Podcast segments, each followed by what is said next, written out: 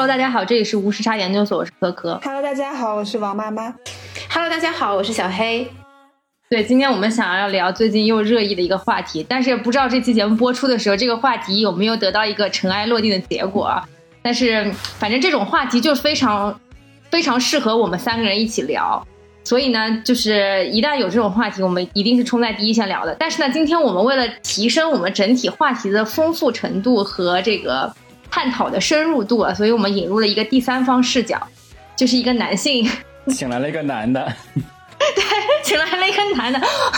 我 我们需要有一些多元化的视角，这个也体现出我们电台的包容性。然后这个男性呢，他因为有多重身份，一来又是男朋友，二来又是男领导，所以我觉得今天在这期节目的探讨中，他应该能够提供很多很多不一样的观点，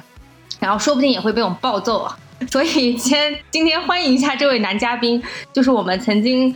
呃，贡献过非常非常精彩节目的知乎大神王瑞恩。你，要不先跟大家打个招呼？Hello，大家好，我是知乎的王瑞恩，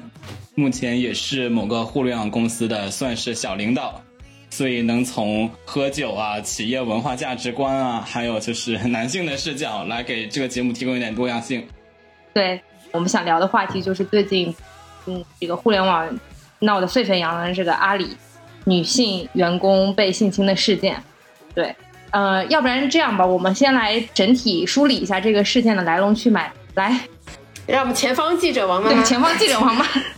为大家梳理一下这件事情来龙去脉，画一画重点，敲一敲黑板。键盘侠，前方键盘侠记者王妈妈，对，就是我们可以简单的回顾一下这件事情的话，那其实从。其实这个事情本身发生的时间是在七月二十七号，当然这些主要是根据啊女方当事人的她个人的一个陈述，我们最后肯定还是要以警方的啊最后的结论去作为我们真正最后的结论啊。但是我们现在可能对现在我们可能，比方说八月七号之前的事实，还是根据女生来说的。你当事人的描述中，她是七月二十七号的时候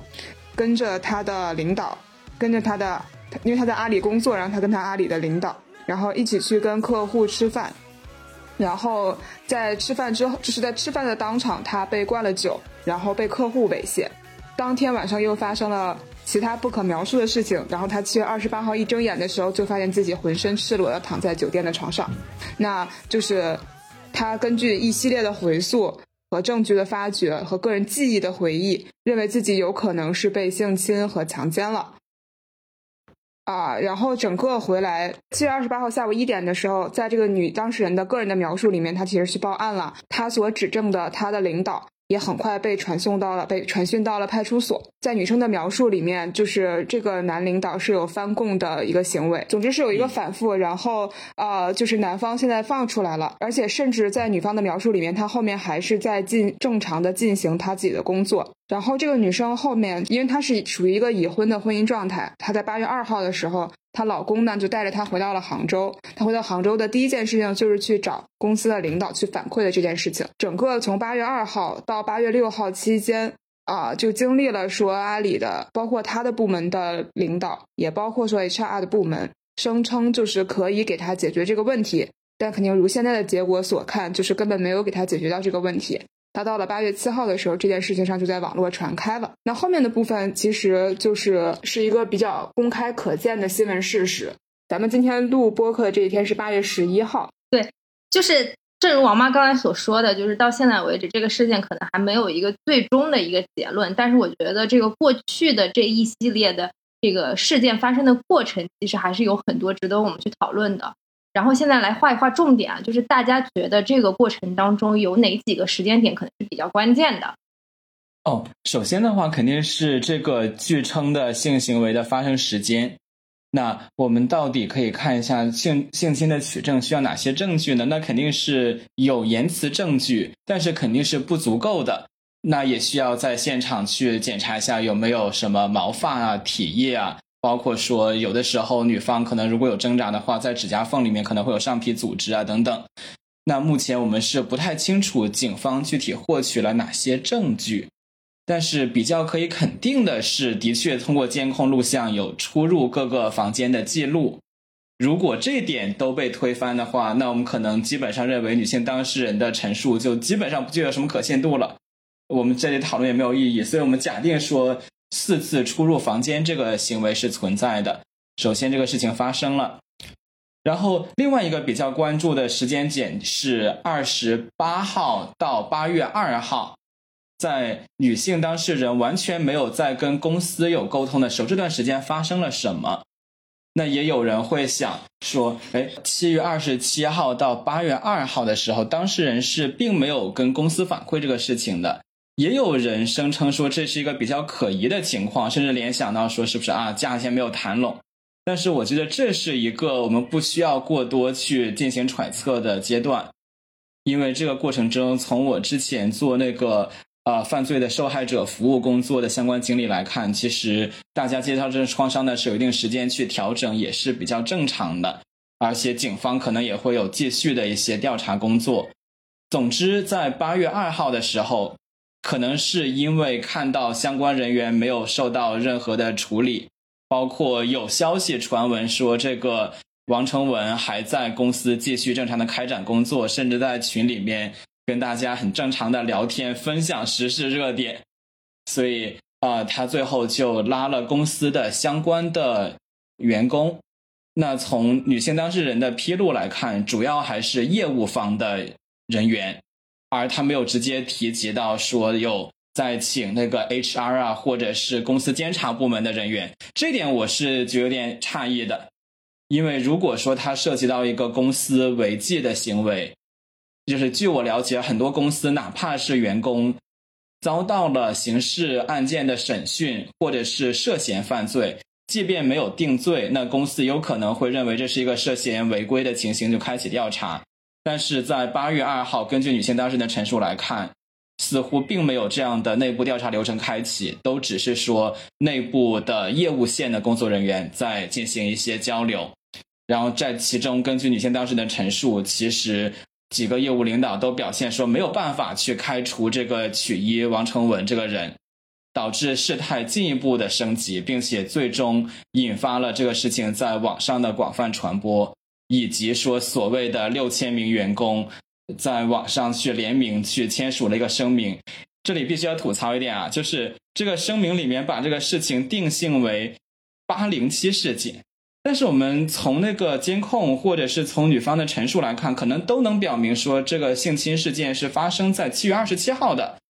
八月零七号只是说这个事情再也盖不住了，在网络上引发了非常广泛的讨论。但是，所谓的六千名阿里员工却异口同声的达成了一个共识，说这个事情叫“八零七事件”。当然，也有可能他们没有办法达成这个共识，因为据我的一些经验来说，哪怕一个群里面只有十几二十人，也很难达成一个说十几二十人都认可的共识。但是，这个六千人的讨论群竟然迅速的达成了一个共识，这也是让我觉得有一些可疑的地方。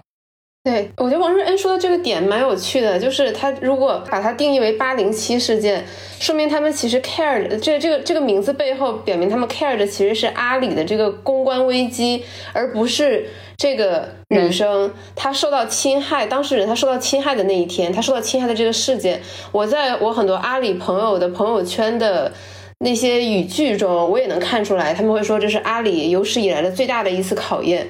嗯，我就觉得特别特别的扯，就是因为他们他真的完全不关心女当事人能不能得到正义的对待。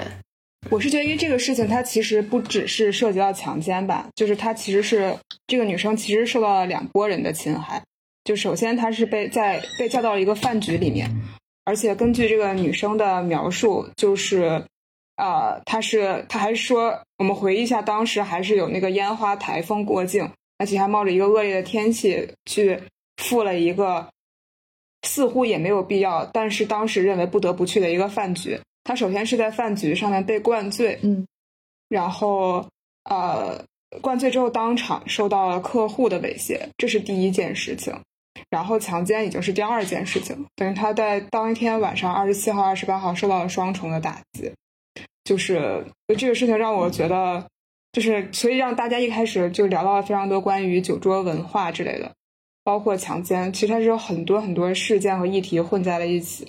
这个女生受到的创伤不是一下子的强奸，它是混合在一起的一个创伤。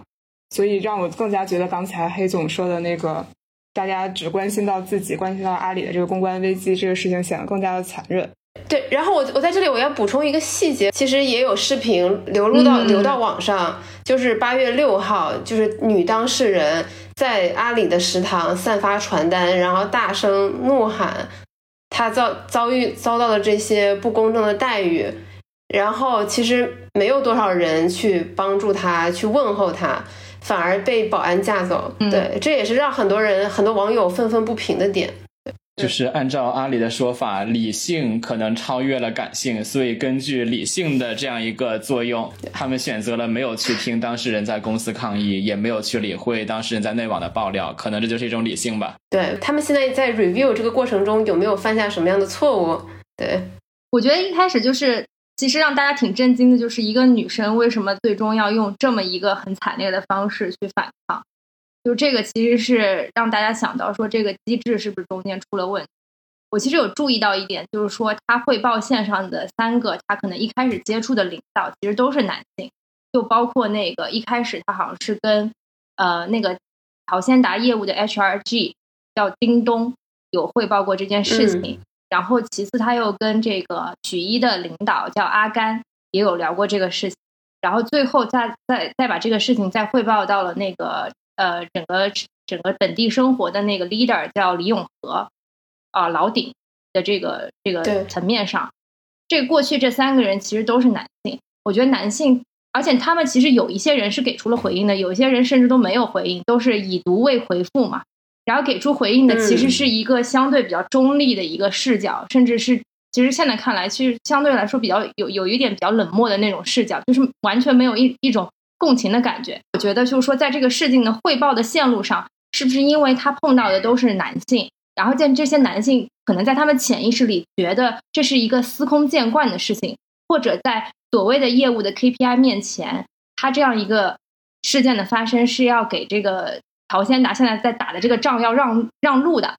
这个只是一个理性大于情感的回应。但是如果你真要说理性的话，你会发现很多程序是缺位的。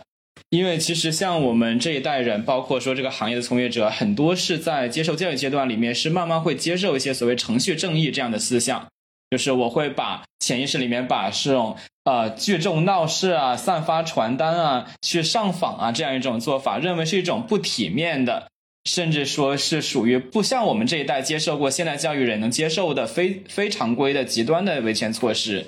但是这件事情你可以看到。没有一个正规的、体面的方式可以供当事人能够跟他的领导进行沟通。那你会发现，领导在这个时候，很多时候是既在当运动员，又在当裁判员。就是我们哪怕抛开性别的视角去看这个事情，其实多次跟这个女性当事人说，这个王成文开除不了，那是业务领导在做这个决定。但是我们在谈论的是员工涉嫌违纪啊。就是不管警方有没有定他的罪，他跟女性员工发生了这样一种不当的关系，或者是说他涉嫌犯罪，那不应该是公司的监察部门或者是阿里相关对应的有能力去决定员工违纪的性质与性质的那种部门去对他进行一个处罚的决定。但是我们看到的是，业务领导一直在主导这件事情，包括公司的有权去决定人员任免的部门是在事情在网上盖不住了之后才介入的。这是不是更加像是一种互联网行业在管理制度上的缺位，而不仅仅是一个性别议题？就是一个赛博坐地炮吗？是的，而且我在网上也看到有很多网友就是议论这个事情，说这些 HR 他到底是向谁汇报？因为阿里不是说他们他们叫 HRG，就是那个叫什么人力资源专家，但是如果他们是为基层员工服务的，理论上应该由基层员工打他们的绩效，而他们却是汇报给。这些中层、中高层领导的，那么他们当然会，对吧？他们的屁股自然会站在领导的那一边。业务领导说什么呢？他们可能就会做什么。而另外，我想说，我在这件事情之前，我真的从来没有听过陶先达这个名字。哎，你不看《向往的生活》吗？《向往生活》里面是是有那个淘宝买菜，是那个社区团购的余孽，对吗？就是就是因为我我我自己还有另外一个很颠覆的地方，就也是。就在事发当天，我就坐在这个这个位置上问的问题，就是到底为什么大家谈业务就一定要在酒局上面谈。就是我理解，大家谈一个什么业务或者谈一个什么合作，都是一个大家利益达成了共识，我们说互相给予的东西能让我们获得双赢。然后，那一定是一个相当于基本盘这件事情，其实是已经通过一个正式的会议室里面的谈判把它解决掉了。那到底是为什么要有一个额外的酒桌上的就是饭局或者酒局，而且这个里面一定要有人去，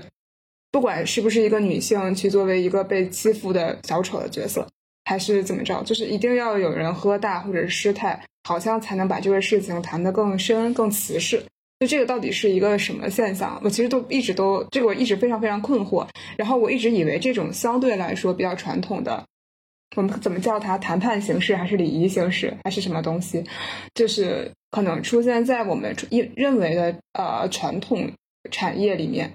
或者是它有一点点年代感的感觉。可能作为一个，比方说你是一个长期互联网从业者，你可能会觉得这个东西是陌生的。那今天他告诉我们，其实在一个这么大的互联网公司，一个很头部的互联网公司，当他去拓展一个业务，虽然还是希望一会儿科科给大家介绍一下这是个怎么个业务，但是他在去拓展这个业务的时候，还是需要去通过一个陈旧的、传统的、有人被受到伤害的一个酒局，然后才能去达成某一种共识。就是这个也让我觉得还挺大为震撼，就赛博封建主义。这个其实一开始也是我们挺困惑的，包括我们之前在聊的时候也问到你们有没有经历过这种酒局嘛？因为其实你们都在互联网公司待过嘛，或者是现在正在互联网公司，其实你们都说好像没有这种酒局，但其实金融圈中在媒体有，互联网公司也有，媒体有，嗯，就可能相对会比较少一点嘛。甚至像这种阿里的头部的互联网公司，为什么要去向一个？当地的所谓的这种生鲜超市的某一个负责人去低头嘛？照理来说，是这种流量平台，我应该是占据了很大的主导地位。其实这个跟淘鲜达它业务本身的这个发展脉络有一个比较大的关系，是因为就是阿里以前走的都是啊，包括它之前一开始起家的时候那个 B to B 的业务，它有一个所谓的这个中共铁军，然后中共铁军在当时是承袭了阿里的所谓的这种价值观，就是我不能有任何的道德瑕疵。这个其实也是为阿里后来的发展奠定了基础。到发展到中期的时候，它引入了那个呃淘宝，然后支付宝啊、天猫啊这些业务，其实把阿里塑造成了一个很大的流量平台。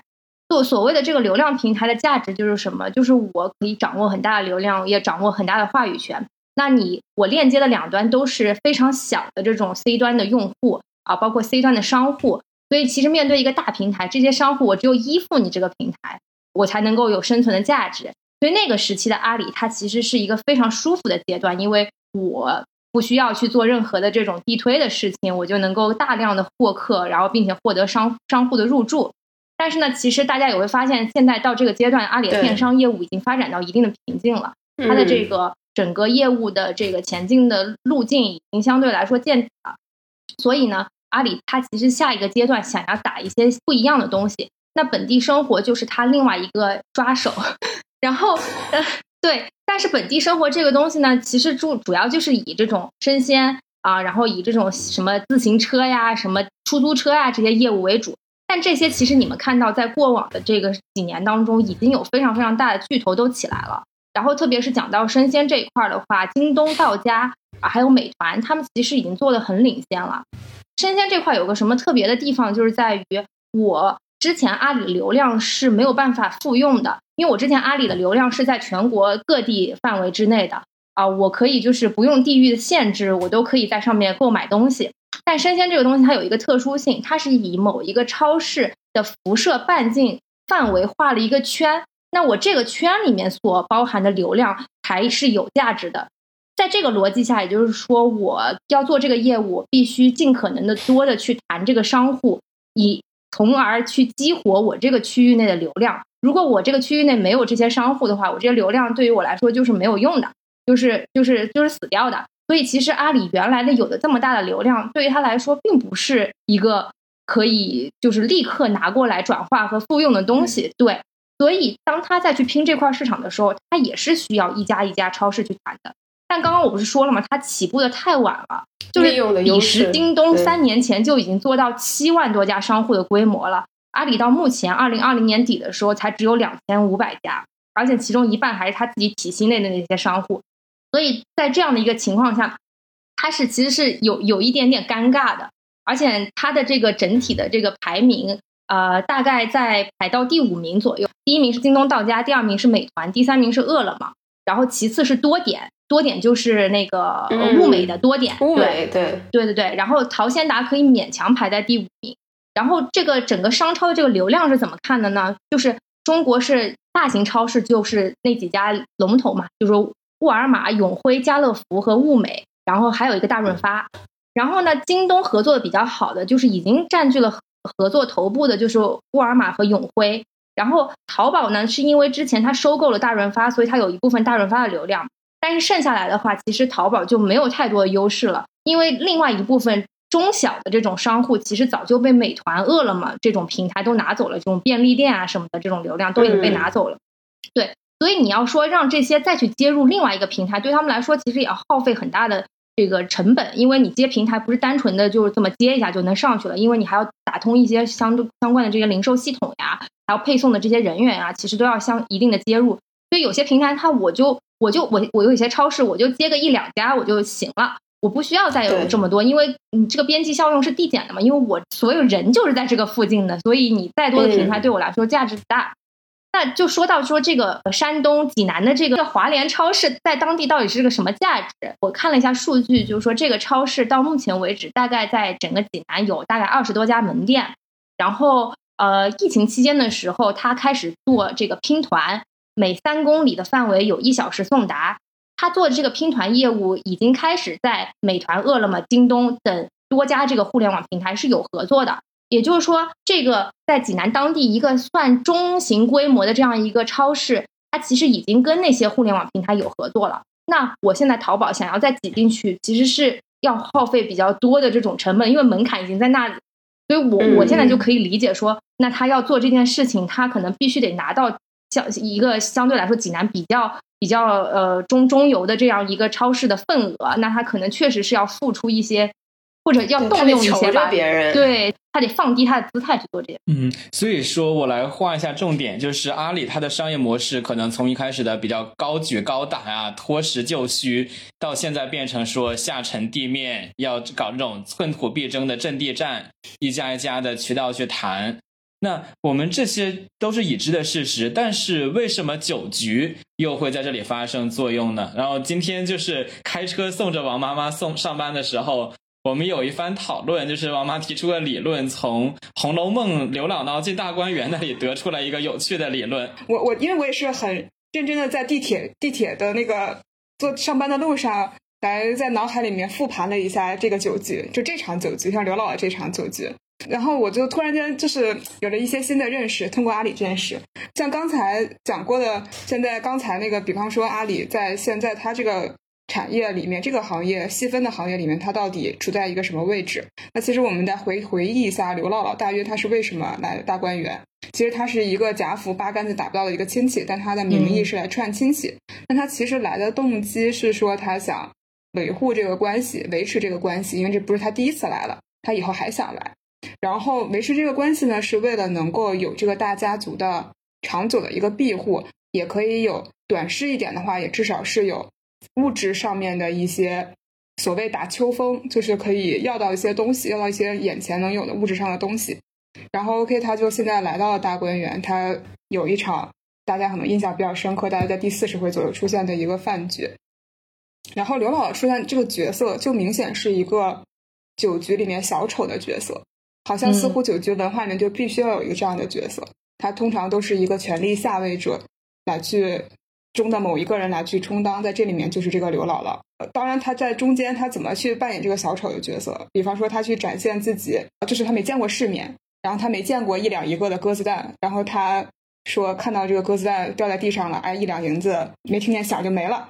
然后他展现就是他的，其实某种意义上展现了他的穷酸和这个阶级上的差距，同时他也展现了，比方说知识上面的差距，因为酒桌上面。不像现在的酒桌这么没有文化，你看人家家族里面一个酒局的文，还要还要摸一个骨牌念念诗呢，对吧？但是好像其他的人，从上到贾母，下到底下的小姐们，都可以去对着那个骨牌念念诗，什么头上有青天，巴拉巴拉的。但是刘姥姥只能去讲那个大火烧了毛毛虫，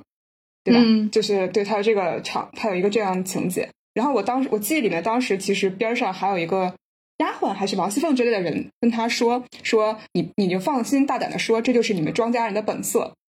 我现在在回忆起来，难道真的是说让他展现自己的个性吗？还是说你一定要放开胆子继续取悦大家呀？一定要展示自己的这个劣势啊，再展示的明显一点吧。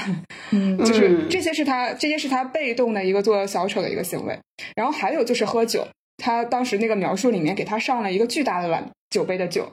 我我我我后来我现在回想一下，为什么这个家里面要有一个像小脸盆这么大的酒杯？就是它是一套酒杯，最大的像小脸盆一样，最小的也有手里的杯子两个大。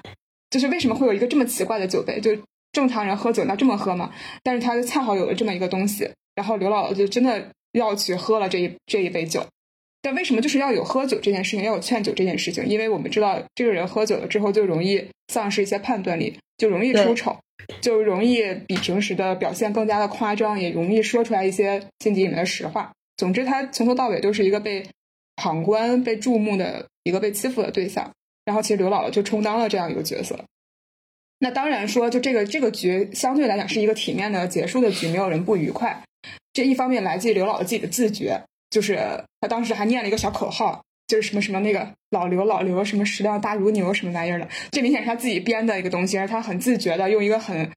表演化的方式把它呈现出来，让大家都很开心。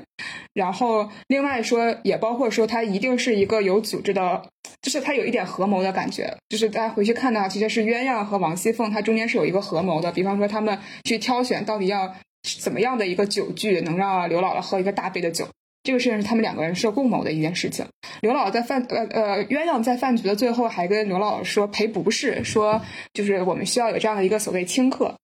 就是有有一个这样活跃气氛的人，他当场其实赔了不是了。但是鸳鸯作为一个情商非常高的，她是贾母的最大的丫头，那她一定长期其实从事这件事情，就是这是她默认的一套规则。她一定不是第一次去做这件事情，或者她认为这样的饭局里面就要有这样的一个规则，就他已经这样套这套事情他已经做的很熟了，很熟练了。那那其实现在我回头看，我就觉得，嗯，比方说在这个过程中，刘姥姥是有一个自自我意识嘛，她会认为说别人在欺负她嘛。或者是至少是看不起他的吧，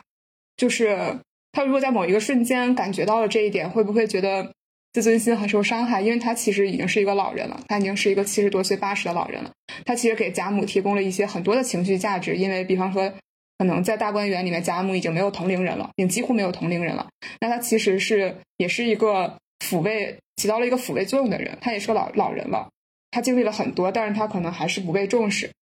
啊。然后，假使说，当然更有可能是他是没有这种自觉的，他默认了这件事情的发生，他认为这就是这个发展的规则，这个东西就是存在的，他就是应该，因为我穷，我是一个打不着的亲戚，我是来打秋风的，所以我就应该来去做一个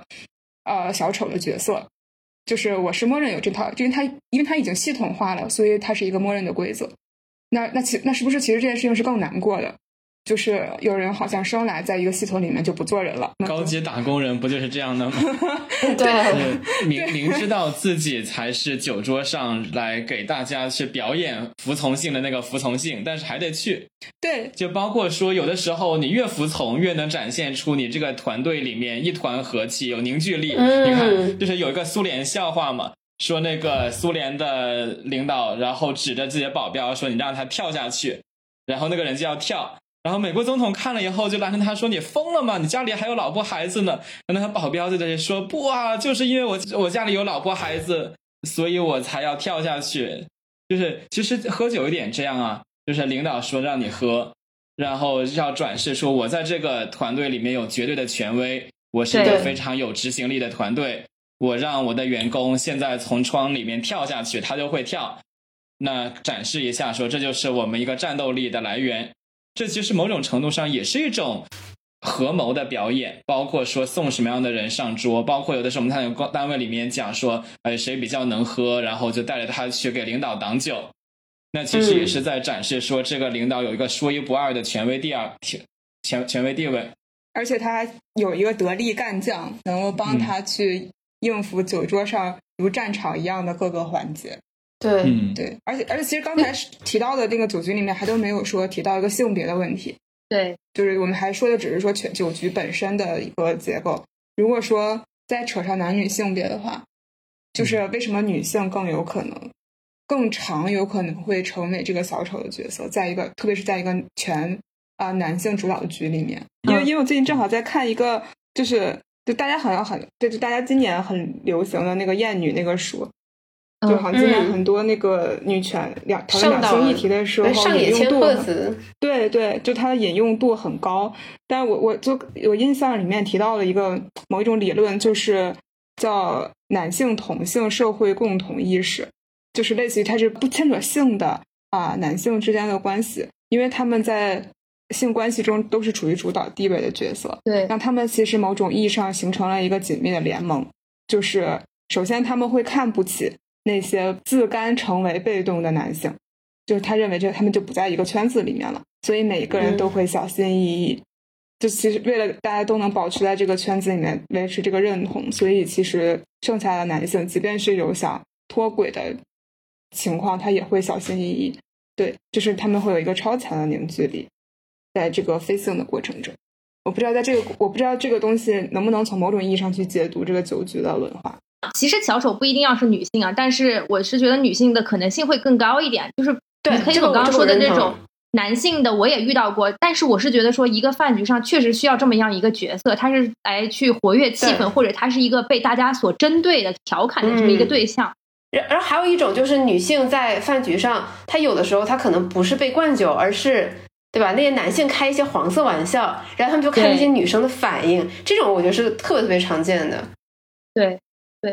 就是男性想要展现自己的这个地位和身份的时候，其实是有多种方式的，不管是对男下属还是对女下属。因为这段时间，那个我又看了看那个冯小刚的那个南辕北辙，然后后来他冯小刚过往的一些经历又被扒出来了嘛。就当时他有一个事情，就是在芳华的庆功宴上，在在一个谁的家里吧，然后不是，好像在反正就过年期间，对对，啊然后然后找了苗苗，来来来，我俩还演对，就是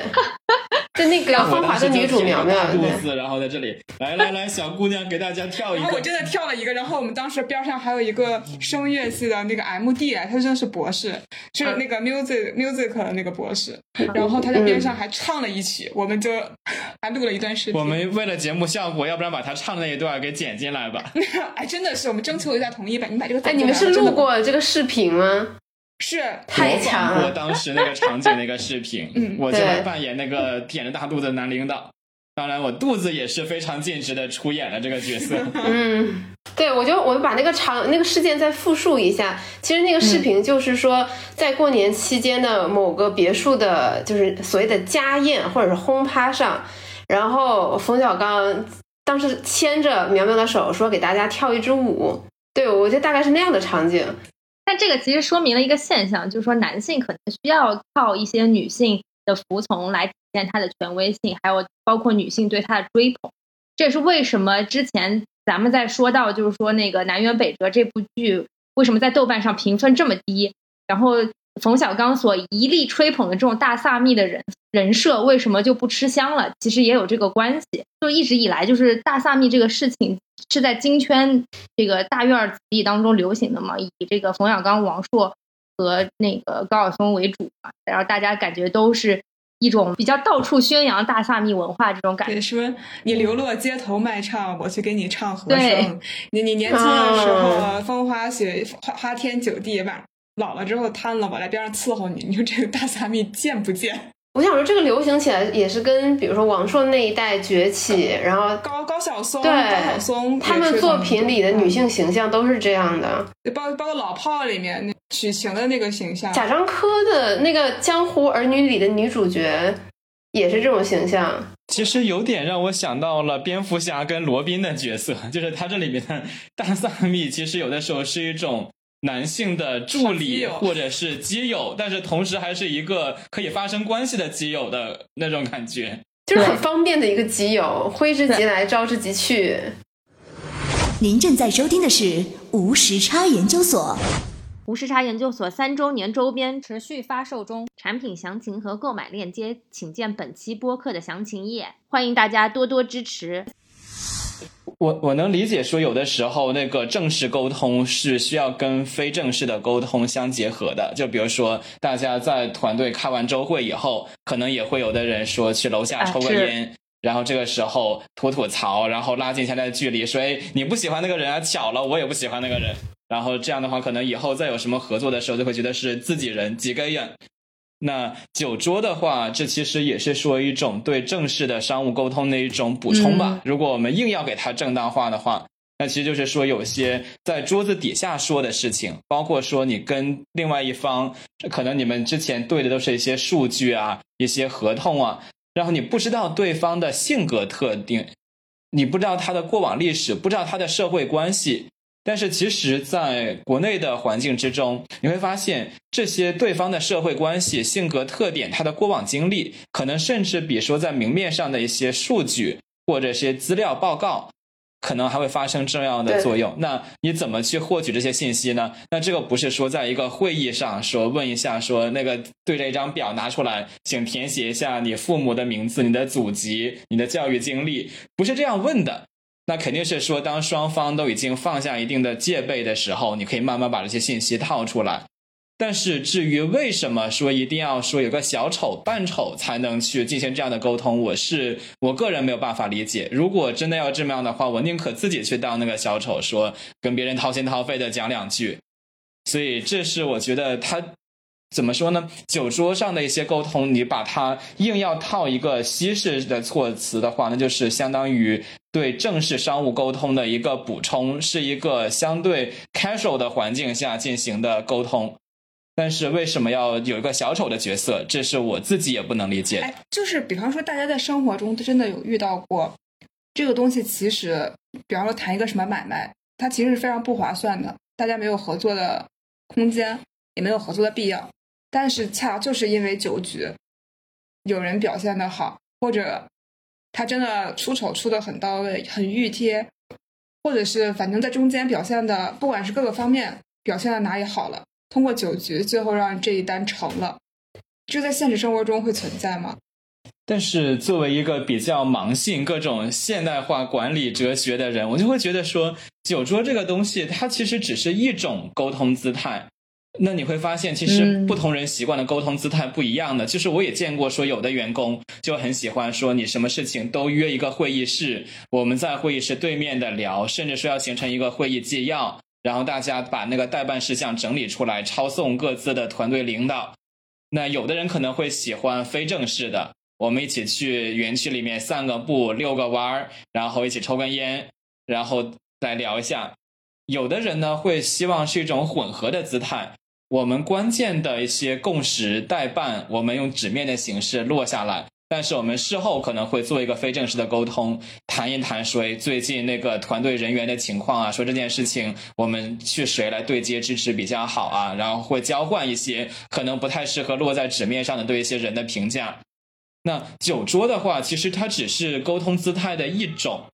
就可能说认为非正式沟通比较主导性的那些人会比较偏好这种方式，但是呢，现在我们说是不是现在年轻人之中有的人会更加偏好于那种正式的沟通姿态？所以我尽量不带道德批判的角度，只是说这个从管理科学的角度上来说，它是不是一个已中是一种落后的东西了，或者说至少有一部分人是认为它不必要的。但是现在就是我们现在说到就是阿里的，比如说这个这个案例里面的这个酒局，它已经不是我们刚才说的那种，嗯，在微醺的在美食和微醺的环境下面去谈一个有人性化的事情，它已经牵扯到了好拼的一个事情。你这样一说的话，它简直就是把这件事情往某一个极端走了，走的特别拼，就是一定要有个人喝的那么大。还有一个人在当场被猥亵，而且他这个酒局是不是一开始就预设了这个女女性她的存在的意义啊？就比方说那个人一开始说我来给你带，我带了个美女来给你，对他就是他其实就是那个酒桌上的一个景观，他不是真的是作为一个平等的成员来一起参与这个饭局的，而且甚至有有些暗示吧，就是说那那些男的后来不是说这个事情很正常嘛，就是酒桌上喝喝起酒来搂搂抱抱这件事情很正常嘛。我觉得其实也是一开始的时候是有暗示他是这样一个角色，然后可能是所谓的投其所好的这样一个角色的出现吧。这个我也很听到这个表态，又很震惊。我还在知乎上发想法，艾特我另外一个基友说：“我们喝了这么多次酒，你居然没有搂抱过我，我们是不是都太不正常了？”对我，我是想说，这个事件中还有一个当时令很多网友非常诧异的细节，是这个当事人他其实是已婚的状态，就是和和我们通常在网络上以为男这个所谓的这些坏人喜欢那些年轻的未经世事的少女，就是有很大的差异。但是后来有人跟我解释是说，是因为他们觉得已婚的女性，她们应该更不避讳这些事情。就即便发生了什么，她们理论上也不应该按照情理来说，她们也不应该报警或者是出去张扬。就是你都是已婚的妇女了，你还装什么装？就这事儿，对吧？对你来说也不算什么大的损失，就是这种潜台词。而且就是如果你曝光的话，可能对你的家庭更不对利，把你老公都知道了。这怎么跟那个宋朝的高太尉有的一比？就是哎真的你看真的是高太尉的心态就是，我不但要强霸民女，而且我还要去让你丈夫明知的情况下去做这件事情，还享受双重的快乐。我我觉得这个事情会有一些男性有这样的心态吧，就是我觉得我能去支配别人，然后我能去让别人不能反抗，哎，就是所谓的你们会有阿尔法这种型男。你们会有这种叫什么基于雌竞的雄竞吗？类似于我睡了你的老婆，我就比你高级。但是这个事情啊，就是我跟你的直系亲属发生了关系，我就仿佛像是你的父亲一样，这就是我们中国的国骂什么你妈，那其实不也是这种心态吗？就是因为我跟你的亲属发生了关系，所以我就是你的那种亲属。哎，我们聊到这里的时候，我突然回想起了一件往事，就是比我晚一级进报社的，呃，新新员工的接新宴，又是接新宴，然后就是吃完饭，然后去唱 K，唱完 K 以后，我们我们的一个我的一个直属领导，然后他那个时候三十出头吧，一男领导，喝得很醉很醉。然后他就肆意搂抱我们当时新来的女员工，就抱住她，然后开始耍酒疯。然后那女生真的吓得一动不敢动。然后事后没有人敢提起这个事情。就是女性对于男性领导没有办法 say no 的。我觉得就是，而且特别是这种新入职的小姑娘，她其实也不太清楚怎么应该去应对这种场面。其实大家都在说迎新这件事情，你会发现有没有联想到大学生社团，或者是一些其他的组织？其实迎新，包括说阿里流传的破冰，嗯，都是这样一种说老人展示权威，而且甚至不是一个中国特色的东西。就是之前看那个电影《社交网络》，讲那个美国知名常青藤学府，就兄弟会那种组织，也是会变态的折磨新人。包括说那个有些学校让新人半夜集合，然后去背一些校训，或者是在校园里面裸奔，哦对这种方式去惩罚新人。种似乎这是一个古今中外都有的事情，就是新人来了以后，就要先去做一些服从性的测试，然后被老人折腾一下，然后就从此以后就迈过这道门槛了。对，就中传不是还有那个训新这样的环节吗？就是师兄师姐在气焰上挫败一下自己的学弟学妹。这种陋习到底有什么继承的必要呢？我我一直都很好奇这个事。所以你看，这里面其实是两种矛盾，就是它既有上位者和下位者，也有男性和女性。在大部分当今的职场环境之中，男性就往往跟上位者划等号，所以大家可能看到是说男性去物化女性，去欺凌女性。但是你可以看到，如果换一个场景，比如说像中传那种传统，就会发现，如果有的时候学长学姐是上位者的时候，那其实他也可能出现女学长霸凌男学弟的这种情况。所以说，我们今天是不是说，我、当然我作为一个男性啊，我我不知道是做贼心虚还是怎么样，我在试图是一直说的这个，我们是不是有的时候也可以跳出性别视角，就是一种系统性的上位者对于下位者的一个剥削和物化。但是因为男性就是在很多层面上就是上位者，对，这是个现实。的确，的确，嗯。对，嗯那或者换句话说，一个男下属能敢于对一个女上司说不，你要这样说呢，确实也遇到过一些场景，比方说女老板，我在某某些饭局上遇到过那个女老板，然后那其他的人都很静静，就是都喝的很大，但是这个女老板呢，她就吃素信佛，她就是不喝酒，然后呢，但是他就会带一个男下属，然后这个男下属就是专门用来替他喝酒的。就这个男下属没有任何嗯失态，也就是他就是跟其他的人喝一样多的酒，他就是这个他的那个，嗯他就是他的女老板的工具人，喝酒工具人。但喝完酒之后也没有对他动手动脚。没有，就是他只是就是在在喝酒的那一刹那，他就是女老板的化身，所以没有人敢欺负他。对，就是女老板也不会说来来跳段舞，展示一下你的什么八块腹肌之类的。对，哎，对，这种场面我们就没有遇到过。这是大家，所以其实还是不一样的。王瑞恩，你你就是碰到过一女老板个饭，局我还真没有见过女老板消费男色的情况。对你在你肯定也作为一个男下属出现在一个饭局里面，请问有人让你唱个歌、跳个舞什么的吗？主要是我这样也没有什么可以消费的东西，可能的确是因为我自己有那种社交媒体的影响力，然后有那种提桶跑路的打算和击鼓鸣冤的能力，嗯，所以索性没有人感动你避开了很多职场霸凌的我。现在好想变成一个油腻的女上司啊！我想说，听众们，就是王妈现在的这个感慨是完全是纯粹的虚拟语气，是因为她无法变成油腻的女上司，她才发出这种感慨。哎，那你们在职场上有遇到过性骚扰的事情吗？或者有遇到别身边的别人遇到这种事情的时刻吗？我觉得我觉得其实还还好吧，我好像也没有遇到过这种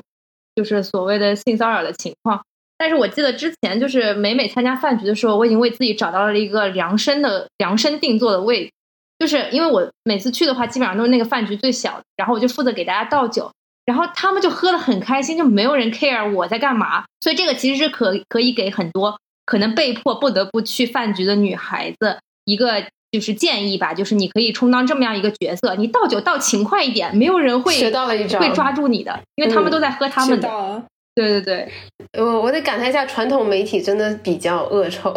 我自己遭遇过，然后我刚才提到的嗯被抱住的那个女生，她也遭遇过，就是会被更资深的男记者或者是男编辑或者是男领导骚扰，而且就是因为其实编辑他还是对、相对于记者，他是属于一个偏上位的一个角色，所以其实作为一个刚入行的小记者，其实很多女生是不敢声张或者是求助的。就是我遭遇过这种很很不舒服的事情，然后我刚才提到那个女生也遭遇过，我不知道还有没有别的。对，刚刚说了那么多，其实跟酒桌文化有关，但是因为王王瑞恩他还是一个领导的角色，所以我们特别想问说，有没有曾经有女性下属来跟你哭诉过相关的被性侵的事件，然后你是怎么处理？我其实有一个事情，真的是一场虚惊，我不知道为什么脑补了特别多。就是我们团队有一名同事，有一段时间感觉他可能很多事情都有点躲躲闪闪啊，或者是欲言又止啊，然后感觉他好像注意力不是很集中，甚至有一次看他有点点眼眶有点点红，然后说约我个时间想要单独聊一下。我当时就脑海中很多警铃大作，我马上去翻员工手册，去看看公司有没有说关于性骚扰的一些举报啊、预防啊或者宣传机制。然后包括我在查，如果遇到这件事情的话，有没有一些心理干预机制或者是反馈的。然后包括我在想自己的说辞，就包括说，如果他想要采取任何法律手段，我可能帮他介绍律师，或者是说他有什么心理方面需要疏导的，我怎样才能尽可能照顾他的情绪的同时给他提供帮助。然后终于到了那个约定的时间，然后跟他一起去了天台，然后看到他话还没有说就已经要哭出来了。我我我为什么有点点带着笑说呢？是因为这个事情真的不是一个悲剧，是他告诉我说他有了一个很好的工作 offer，要跳槽去一个大厂了，然后感觉非常舍不得这个团队，感觉在这个团队中获得了很多帮助，然后不知道怎么跟我说这件事情。当时虽然很开心，但是觉得之前真的一切的努力准备都一拳打在了胸脯上，没有没有丝毫这个意识。但是从这个事情我会发现，其实很多国内自诩为管理非常先进的互联网大厂，其实在这方面是缺位的。包括我作为一个男领导，我自己不知道为什么脑补过度，以为说自己可能有女下属遇到这种情况的时候，我自己也慌的一匹。就是我不知道该怎么对办法合规合理的给他提供支持，包括说，如果说我换到那个阿里那个 HRG 的角度，我也不知道说我该怎么程度的进行回应，才避免说自己被杀人立威。然后我怎么去处理才是得当的？你会发现这方面很多国内企业是缺根弦儿的。就这其实也是一个可能大家说到的一些系统性存在的职场性骚扰没有办法被杜绝的一个原因，就是我们其实有很多东西是要赶上的。我突然想到，就你们刚才说职场性骚扰的时候，我其实有想到，我之前有一次旅行的时候，它也是那种 team，、嗯然后我去尼泊尔，那个徒步，然后领领队是一个女性，但是当时在队里，因为大家其实完全是在一个相对封闭和远离正常生活环境的一个场景里面，因为就进山了嘛，进了尼泊尔的山，你要走好多天，然后大家其实是一个 team 了，然后但是当时这个队里面有两个小老板，就是呃南方那种小老板，就是好像文化水平堪忧，但是挣到了钱，他一路都在骚扰我，就是就是那种很恶心的话，就比方说。啊，因为尼泊尔经济条件很差，然后在那个山里面就有那个妈妈给小孩子就是洗澡，然后完全没有穿衣服，小孩子没穿衣服，然后就直接当街去给那个小男孩搓澡，然后他就会跟我说什么：“欣欣，我也想给你这样洗澡。”你听到这样的话，就我当时就是我当时就是非常生气，然后我就完全就说我要跟你分开走之类的。我也给领队说，就是这个人就有言语上的骚扰我，包括什么，就他会说：“哎，你这样这样好，就是。”类似于我热的时候，我很偶然的伸出舌头来，也不知道为什么，就是就是，然后他就说啊，你这样好性感啊，然后我当时很生气，然后但是我去跟那个领队说，领队还是个山东人，然后一个女的，她也是女的，然后她也是个女性，然后我给她说，然后他中间没有替我做任何事情，而反而他一路都有一点捧着那个老板，因为他可能比较有钱吧。就一路他们走得很近，然后等到返程的时候，我就跟另外一个女生，就另外一个女生，也就是受到那个肢体上的骚扰，就是比方说他凑过来说我要教你怎么使登山杖，然后就故意有一些很过就是很亲密的那种呃肢体上的接触，然后那个另外一个女生就是她她比我还要刚，她就直接说你不要碰我或者怎么样的，然后然后在后来在整个下山的过程中，我就跟那个女生走在一起，然后而且就从。呃，博卡拉回到那个加德满都，那个车程很长。我当时我们两个人就非常强烈的就说，我俩要脱团，就是我要我们俩额外自己去包车，就是我不想再跟他同样车里面坐八个小时，不可能了，就是这种。然后你你看，这其实整个像领队，他应该起作用，他相当于我的直属领导，他没有做任何的作用。然后因为因为好像只只是两个土老板而已，然后他甚至可能某种意义上认为是因为我反抗了这个男的，这个让这个男的更加嚣张。就好像做错事情的人是我，但是他会跟我说什么？你男的嘛就是这样的，然后你越反抗，他就越逗你。我当时真的就很生气，然后我就很毅然决然的脱团了。我所以你怎么看？什么怎么看？是被土老板摸这件事情吗？对，那你会帮我维权吗？我觉得是这样啊，就是我们昨天也讨论过，说如果你的另一半遭受了性方面的侵害，会怎么想？我觉得肯定是我想揍对方一顿，然后想办法去追究他的责任。但是我觉得他不是说因为说啊我的女人被人碰了，而是说这个人他的某些权利被侵犯了。就比如说你去那个街上被人打劫了，被人捅了一刀，那我会想说这是你的财产权和健康权受到了侵害。我要为你出这口气，这么理性大于情感，但是对啊，理性大于情感。你是我的兄弟，所以我为这个事情感到很生气。我要为你出一口气，你的性自主权被侵害了，我的我的兄弟居然被人这样了，我要为他报仇。但是倒不是说因为我的什么东西被怎么侵害了，当然可能是因为我自己的思维模式就是比较奇葩一点。我喜欢把很多事情，对对，就是我日常啊，就是大家也了解，我就说把很多东西喜欢去想到它更本质的东西，就是你说财产、生命安全、健康、性自主权，那其实都是人的权利，那权利被人侵犯了怎么办呢？那该走程序走程序，当然该气愤是该气愤，但是那是你的权利，我帮你是因为我很仗义，倒不是因为说我的权利被侵害了。哎呦，谢谢，谢谢，我好讲义气哦。他他他会那个过斑马线的时候，就过马路的时候，他说要走在斑马线上，这样的话被撞赔的更多。可以可以，哎，我昨天也问我男朋友了这个问题，呃，他他说他说他说他会先问我要不要让对方付出代价，然后走不同的方式，呃，他说就是保留证据和快速恢复的方式是冲突的，如果是后者的话，他其实需要快速忘记这个事情，就勉强算他六十分吧。嗯，其实挺好的呀，就是他也是在试图解决这个问题，就是不管是提供情感上的帮助，还是说在。现实层面的帮助，他其实能意识到说这两个东西可能是矛盾的。你就没意识到？我知道你啊，我你你肯定是想先出一口气再说的呀。就是 你你你不是说那种啊，我被人摸了以后，我我躲在屋子里哭，你肯定是说他摸我一下，我啃下他一块肉来，那我帮你啃下一块肉来行了吧？好好好，fine fine。你会认为这是一件让你没有面子的事情吗？你会觉得自己戴绿帽子了吗？这么说吧，就是绿帽子这件事情，为什么很多人男的觉得丢人呢？他可能是因为说觉得我的能力不足，我没有办法去保护，或不，甚至说不是说保护，没有办法去维护自己的私有财产。我自己的，我们就是拿种封建的视角来看嘛，就是封建时代，女性可能是被视为男性的从属，他就好像说我自己家的资产，或者是我的从属物被人霸占了，我没有办法，是一个我很无能的表现，所以我觉得很丢人。那现代社会的话，其实我我又开始死理性派的说法了，就是如果一个事情是我的确很无能，我没有办法去把自己的家庭生活维持的很好，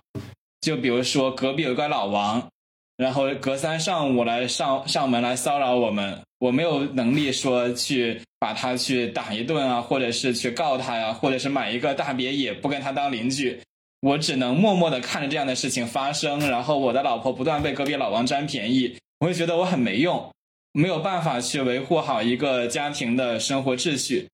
但是如果说，哎，我你出门，你出门哐一下被车撞了，或者是出门突然跳出来一个劫匪，就把你堵在一个漆黑的小院子里了，这不是我任何能控制的事情啊，就是类似于如果我走在外面被雷劈了。那 我说这些话，今天肯定很可能被雷劈。就是，就如果走出去被雷劈了，那你你也不会觉得说你自己很自责，因为这个就是自然灾害、偶发事件，你没有办法干预。我被隔壁老王系统性的侵扰我的生活，我一点都没有办法。林冲被高太尉系统性的去抢占他的老婆，他没有办法。他有能力掌控，但是没有能没有能没有办法做到，他会觉得很屈辱。但是如果是只的确一个我控制不了的意外事件，破坏了我们这样一个生活的秩序，那我会觉得说我还能怎么办呢？他也不是因为我无能，那你那我一起去想办法应对呗。那你会在某一个隐秘的角落认为说，有可能是因为这个女生自己穿的太暴露了，她怎么没有任何的保护自己的意识呢？才会招来这么多的麻烦。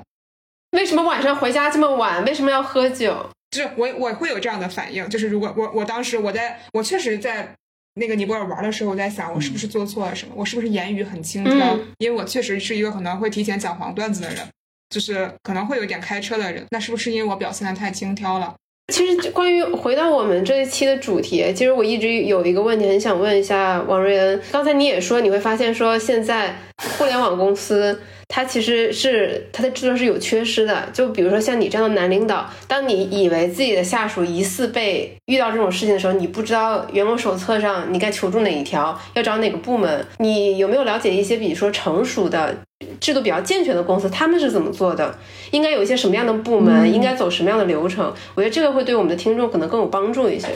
就是我觉得这应该是一个比较成体系的地方，就是包括我在美国的职场环境中也有所经历嘛，就是它可能会包含着一系列的，首先是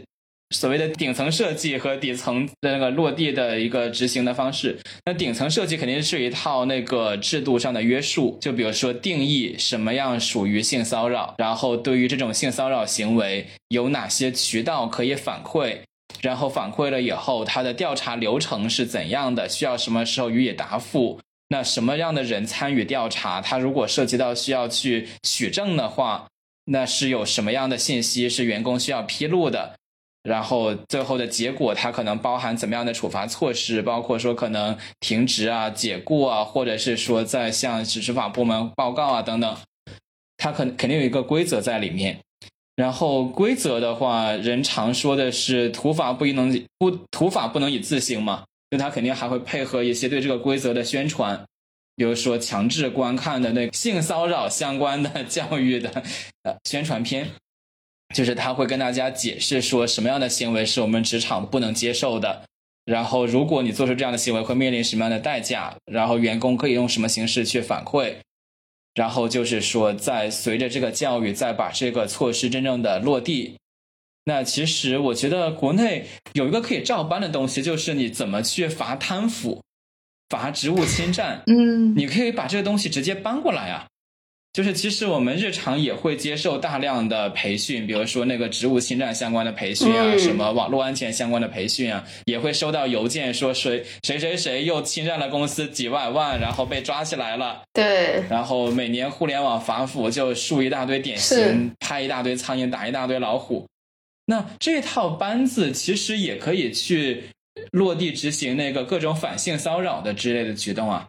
就是像阿里这样的公司，员工去抢几盒月饼，能在一个下午就能把这些谁做了，然后他们怎么去处分他们都能给搞清楚。为什么对性骚扰不能做到这样事情呢？对，写进 OKR 里有一个，段子嘛，就是是，对啊，写进 OKR 里就什么就解决里面嘛，实在不行打三点二五嘛。那有一个段子就是说，那个呃，我们的逍遥子拎着公司的月饼，然后走在路上，突然跳出来两个蒙面劫匪，把他摁到小树丛里，嘿嘿嘿了。然后他弄完以后，提着裤子说：“哼，我还以为他们是来抢我的月饼的呢，多大点事儿啊！”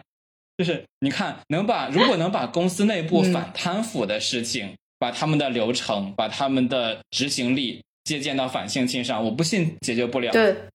就是中国的互联网企业在触及自己利益的时候是非常的高效，非常的冷血无情的。只是说，因为员工不像月饼一样是他们公司的资产，所以他们没有必要去保护。嗯，但是如果说这个事情真正能让他们经济利益上疼在肉里，那我相信这个事情是可以解决的。嗯对，比如插播一个小故事，是我今天在网上看到的，就是有一个美团的员工在麦麦直言区，然后反映说，就是美团也有一个中高层，他也有类似于阿里这个人的事情，但是没有被人处理。然后当天、今天下午就有一个美团的 HR 在下面回复说，我们已经找到了这个人，这个事情是什么什么发生的，然后我们已经对他进行了停职，然后巴拉巴拉巴拉。然后底下的美团员工回复说：“哎，真的也在那个系统里查不到这个人了。”就是由于阿里的这个事情，导致现在这些互联网公司人人自危，反应速度非常的及时。其实还是有这个能力去做这件事情，只是看之前可能就对没有人在做。就是我们幻想一个平行世界，假设阿里是这样一个制度非常健全的公司，从七月二十七号开始，它应该是，嗯，或者是从八月二号开始，他应该是怎样做的？在这个事情处理过程之中呢，它肯定会涉及到说，不只是我们现在听到的传闻那样，说几个业务嗯 leader 凑在一起就能决定的，可能监察部门会有更多的中立的第三方来去介入这个对话。我们看到当事人对这个事情的曝光里面啊，当然他也是一方的陈述，说看到有一些跟领导一对一的在会议室里沟通，但是如果是一个相对健全的制度，这不一定会发生，可能会有个第三方来主导这个对话，然后相关的一些东西会录音，以供后续的调查。就是这个过程之中，肯定是有第三方一个机构，也就是那种监督员工抢月饼行为的机构，应该是更早介入的，而且也不会说是到了舆情爆发起来，然后大家已经在网上批判的时候，才会有公司员工联名上书这种情情况发生。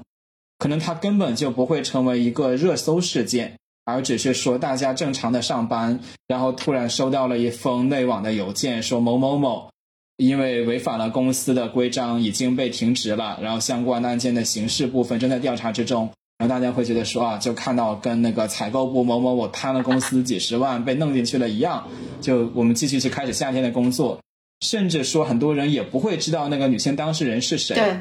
只是说知道有个事情发生在我们同事身上，但是大家都 move on 了，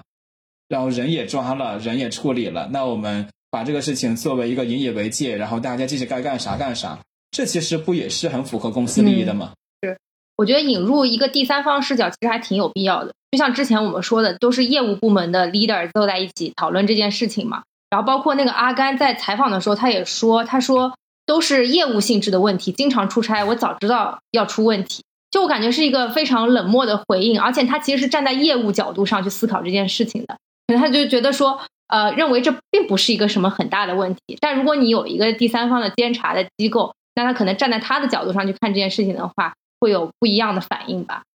就是有三点二五的这个警钟一直在上面悬着，那么他可能就会天天在想说，我该怎么样推进这个业务。然后我们今天讨论的这个事件对他来说就是一个节外生枝，打引号的节外生枝，让他焦头烂额，影响到他 KPI。对，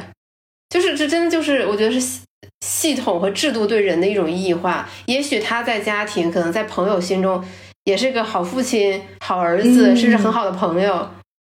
啊，当然我这不是给他说话，而是说，其实这种事情也是很常见的。这个事情最让我最让我个人比较震撼的一点，以及是让我想觉得我们有必要做一期播客来聊这件事的原因，是我跟王妈交流的时候发现，说我们知道这个事情的第一时间，其实我们是没有看这个事儿的，因为我们都觉得阿里发生这种负面新闻太正常了。就这种跟性相关的、跟两性相关的负面新闻太正常了，以至于我和王妈都没有第一时间去关注这个事情到底是怎样。直到这个事情闹得特别大，怎么铺天盖地都是，我们才发现说，哎，这个事情原来这么严重。到底是什么导致了我们对这这类事情的司空见惯？我觉得理论上，作为一个有有道德、有良知、有媒体 sense 的人，我们不应该这样。就去年六月份的时候，还在是蒋凡和张大奕的那个事情。对。对，然后包括后面也有什么呃，好像是 P 几的员工，然后去招聘说招助理，对对对对对，六万对一个月，然后能不能去陪之类的，然后也有说各类的 P P 几和 P 几排列组合的出轨啊，什么被包养啊这样的事情爆出来，就其实还挺多的，所以我以为它只是一个道德层面上的又一个新的什么事情。所以我才没有打开看，就是当我看到吃瓜加阿里的时候，我都已经不是很想打开看了。是，就我以为是那些我知道的情节。对，那归根到底是不是阿里价值观出了问题？是不是有的公司的价值观？我不是说具体针对阿里，那而是说很多公司形成了一个习惯，就包括之前几位提到的，说一切都以业务为重。那只要是说这个事情能够执行下去，那其他东西都要为他让路。包括很多企业会觉得说那种法务啊，关于合规性的要求啊，是在拖业务后腿，然后认为价值观甚至也是在拖业务的后腿。我们有太多的条条框框，然后觉得说我们的公司的人 ego 太大，个人的价值观色彩太强，阻碍了我们快速发展新业务。说有的人那种提出各种说，哎，我们公司应该有调性，我们公司应该有追求，所以一些事情我们不做。但是这些事情要为业务去让路，对，那是不是因为这一系列价值观也可能导致了阿里的行为呢？就比如说我们之前提到这个酒局，啊，阿里要去推在地面上的业务，之前他没有搞定这个华联，为了业务至上，所以我该把女性送上酒桌就送，我该去扮演小丑就去扮演，客户明明是那种老色痞，但是他在做这些事情的时候，我不去制止。因为这是业务需要，啊，我们一定要快速的去跑。所以你看，这就是一种价值观，就是为了业务快速的迭代，其他东西我们可以先放一放，包括有员工来投诉，我可以先放一放。嗯，这个事情只要没闹到网上，我们也可以先放一放。包括有一个传闻说，当事人这个涉嫌性侵的员工在找另外一份工作，可能真的会有人觉得说，我先放一放，他自己走了之后，我们这个事情就。死无对证了，相当于就是那种翻篇了，我们可以继续去做业务。所以要硬要硬说哪个价值观出了问题的话，是不是就是说我们只盯着业务这一个导向本身就出了问题？我们只是想怎么走得快，但是没有想怎么走得好，只只想说事情做的成不成，而不是说我们做事的方法是否正确。我觉得这个是这个行业需要反思的了。对，嗯，哎，你有没有觉得其实今年还挺有意思的？就是各个互联网公司其实都遇到了这种各种发展路上的瓶颈或者阻碍。它它可能是大环境上的，也可能是自身内部的，也有可能是这个所谓价值观上的。就是所几乎所有的我们所谓的互联网大厂，在此时此刻。他们都得不得不停下他们就是狂飙的步伐，对，那是不是这个时候正好也是让他们警醒，说自己做事的方法到底正不正确的一个好的时机？我觉得挺好的，就是利益相关，因为国家的一系列铁拳政策，我个人的资产也发生了非常严重的缩水，但是我很高兴，为什么呢？因为我会觉得互联网不能这样野蛮圈地下去了。包括我们看到一些大厂的话，它其实是为了招人而招人，绝对说是因为竞品在做这些事情。我我内部先把这个业务线搭起来，把地盘铺开；外部的话，我先把这块砍，把把这块给抢下来。然后包括社区团购啊，包括 K 十二教育啊，其实你发现它既内卷，也在外部的去扩张。内卷指的是说内部的几个业务线去争着说所谓的 head count 招人的数量，在争着说我们是自己的公司龙头业务核心业务，然后为了让自己显得非常龙头非常核心，拼命招人，把数据做上去，虚构各种。也不是说虚构去盲目的上马，各种他们可能开始没有办法去驾驭的一些新业务，然后对外部的话，就是不管什么事情，只要竞品做了，我先大干快上，先去做。那这样一种野蛮的增长被喊停，我觉得甚至是一个好事儿，就是因为它有的时候真的没有在给大家，包括消费者带来更好的体验，也没有给员工带来更多的幸福感。大家都是一边在很忙很累，一边在觉得说自己很不确定，觉得这个新业务万一什么时候被砍了，然后那个就整个职业发展路径被打断。我也真的见到有的同学说，那个教育业务被砍了，很开心，拿着 N 加二的补偿去休息一下，然后等这个行业回归一点理性，我再回来，这也是有的。所以现在这个情况未必是坏事啊。做背离我自己的屁股所坐的地方啊，虽然的确说因为这个事情也是股价蹭蹭的剧烈的缩水，但是我我很坚强。就是，国家把这个行业分配了，不是真的，就是虽然分配的是我自己，但是我觉得管得好。说的你好像有多少东西值得很有很很有很高的觉悟。就过去的这种跑马圈地，其实更多是一种内耗吧，然后每个部门。其实公大的大厂内部也在内耗，就是每个部门为了争夺资源，他不停的要去，就包括我们之前聊到过的很多话题，其实都跟这种东西是有关的。对，但我就之前听过一个观点，就是关于就是国家这这一轮这个这个事情的想法嘛，就是说当年这个中国其实有很多垄断的企业嘛，包括在各个行业，你像那个两桶油，对吧？然后那个三大电信公司，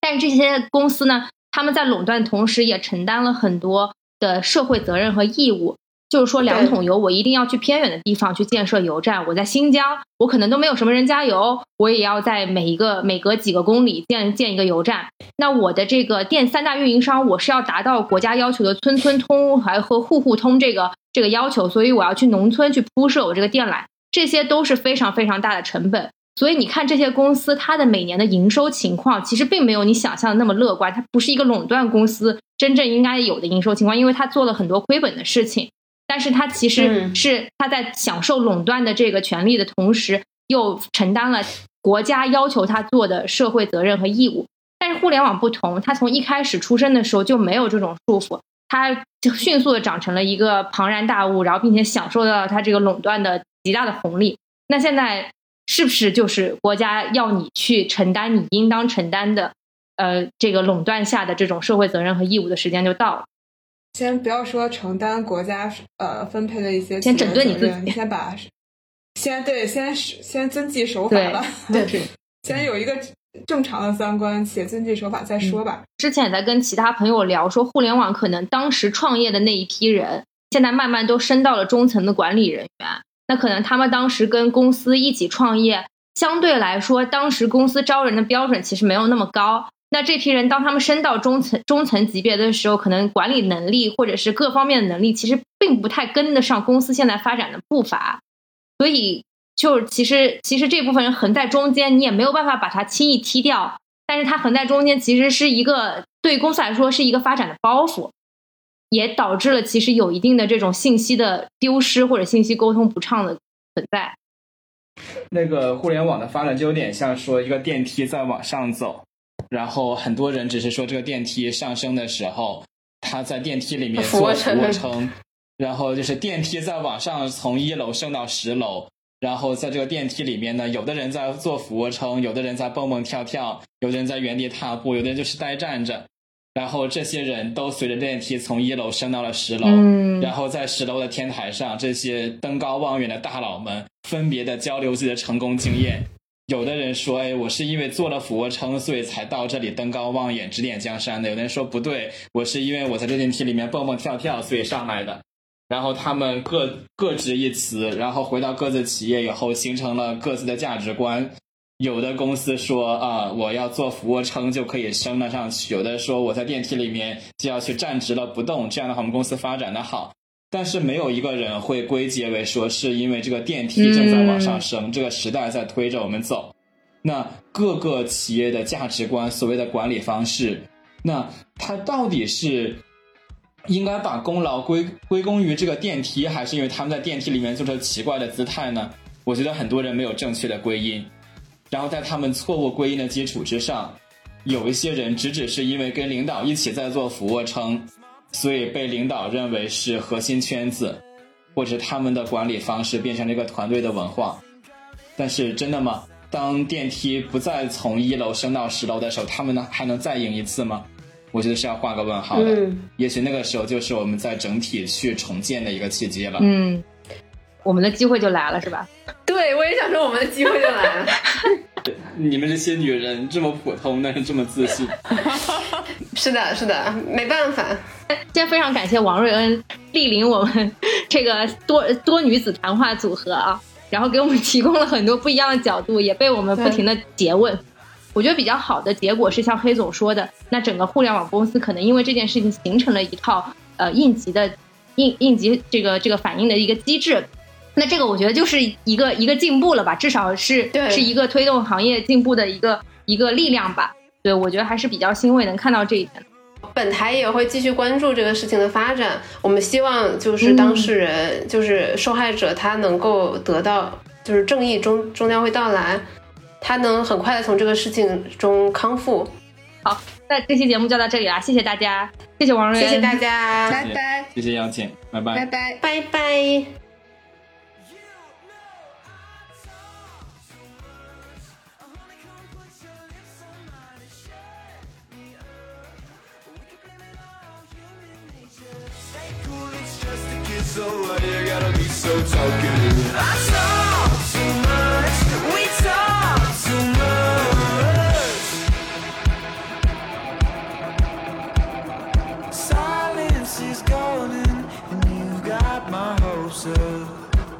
We talk too much.